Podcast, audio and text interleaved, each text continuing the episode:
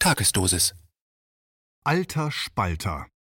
Eine gespaltene Gesellschaft wie in den USA soll uns eine Mahnung sein, meint ein Sozialdemokrat, der an der hiesigen Spaltung mitwirkte. Ein Kommentar von Roberto de la Puente. Ein altes Sprichwort wirft Sozialdemokraten etwas ganz Böses vor. Das soll hier nicht wiederholt werden. Aber wer sich anhört, was Sozialdemokraten heute sagen und wie sie politisch handeln, könnte auf den Gedanken kommen, das alte Sprichwort vielleicht so neu zu formulieren. Wer hat uns gespalten? Die Sozialdemokraten diese gestalten. Doch sie betreiben dabei nur das alte Geschäft der Macht nach dem Prinzip Teile und Herrsche. Was waren das für tolle Tage, als sich die US-Präsidentschaftswahlen schier endlos vor uns ausbreiteten und man fast zu der Ansicht kommen konnte, sie würden nie enden. Selbst der Wahlabend war ja kein Endpunkt und der noch amtierende Präsident gibt immer noch zu Protokoll, das Oval Office nicht räumen zu wollen. Toll waren und sind diese Tage, weil sie uns in Deutschland in Sicherheit wiegen. Denn so irre, wie es über dem großen Teich zugeht, ist es bei uns nicht glaubt man jedenfalls zuweilen. Daher betont man es in Sonntagsreden. Der Zusammenhalt sei so gut wie nie, weiß der Bundespräsident stets zu erklären. In den Vereinigten Staaten könnte man das nicht behaupten. Olaf Scholz, nächster SPD-Kanzlerkandidat ohne Perspektive, legte nach und sagte ebenfalls sein Sprüchlein auf, wonach wir die gespaltene US-Gesellschaft als Mahnung ansehen sollten. Er sollte echt mal unter Parteigenossen nach Spaltpilzen forschen. Rechtsradikale Hetzer, Verleumder und Denunzianten. Die Suche fiele ihm nicht schwer. Nur einen Tag zuvor, bevor Scholzens Ausführungen in der Bild am Sonntag am 8.11. publiziert wurden, meldete sich eine der beiden Köpfe des sozialdemokratischen Parteivorsitzes zu Wort, Saskia Esken. Von jener Plattform aus, die auch Donald Trump wie kein anderer zu bedienen weiß, ergoss sich ihre Empörung ins Land. Zitat Oft wurde ich gefragt, so twitterte sie, ob ich das Pauschalurteil der Covidioten so nochmal wiederholen würde.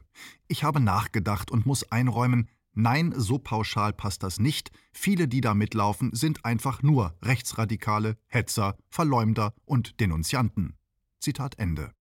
Donald Trump ist in den letzten vier Jahren zum Abziehbild des Teuflischen geworden, zum Verführer und Brandstifter dass er weniger Ursache als Symptom und Konsequenz aus dem politischen Versagen des liberalen Lifestyles und der globalistischen Macht- und Funktionseliten war, fällt bei dieser Kategorisierung hinten runter. Dieser Donald Trump ist gewissermaßen ein Unfall der Geschichte, der Anschlag des bösen, des hassenden Amerika auf die braven Mitbürger und eine im Kern nicht ganz so üble Welt. Um eine Gesellschaft zu spalten, so kann man davon ableiten, braucht es einen ganz besonderen Typus.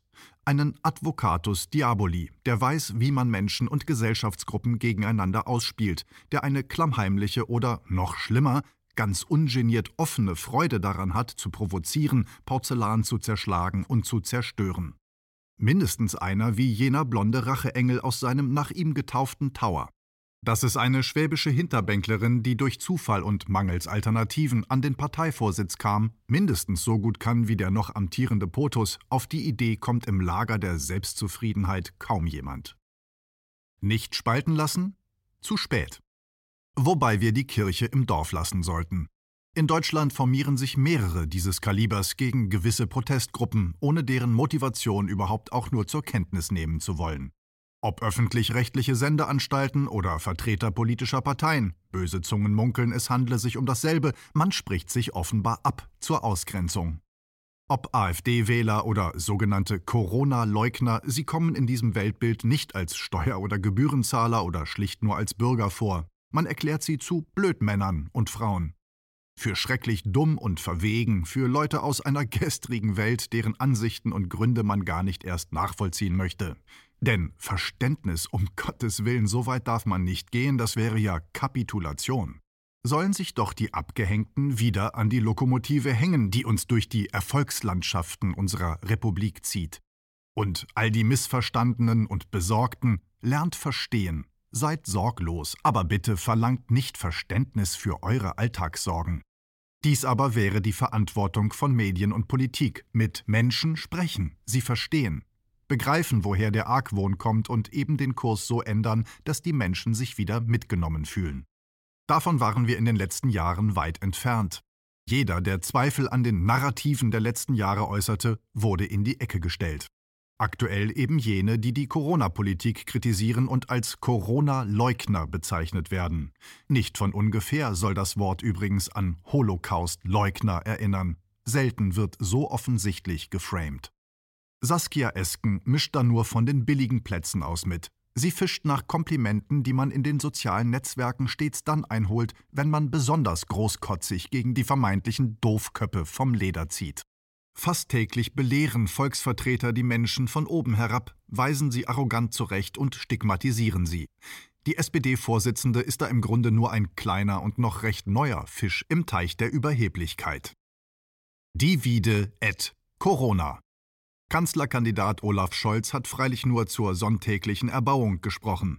In der profanen Gesellschaft hat der Sonntag ja durchaus nicht mehr die religiöse Bedeutung, die er einst hatte. Aber um zu erheben und zu beseelen, da taugt er noch recht gut. An jedem verdammten Sonntag wird das Wort an die Bürgerinnen und Bürger gerichtet, um drei Takte zu diesem und jenem zu sagen. Dass diese Takte gar nicht zur Musik passen, die im Alltag geblasen wird, spielt überhaupt keine Rolle.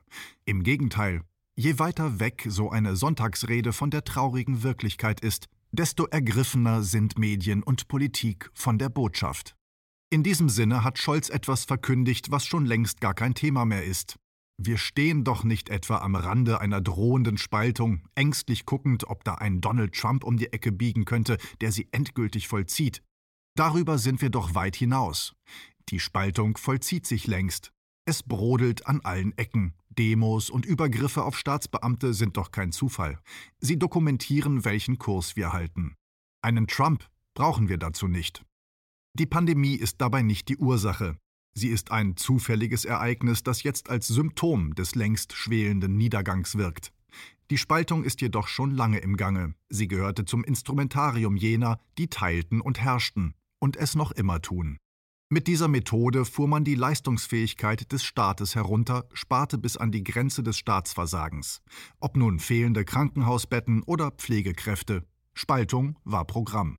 Wie auch in den Gesundheitsämtern, die stets unterbesetzt waren und die uns jetzt einen personalbedingten Inzidenzwert von 50 positiv getesteter Personen auf 100.000 Einwohner bescheren. Hätte es diesen rüden Kurs der Spaltung und Einsparung so nicht gegeben, wer weiß, wo der Inzidenzwert heute angesiedelt wäre. Teile dieser Wahrheit könnten aber verunsichern und Saskia Esken dazu bringen, den Autor zu beleidigen. Lassen wir es daher gut sein für heute.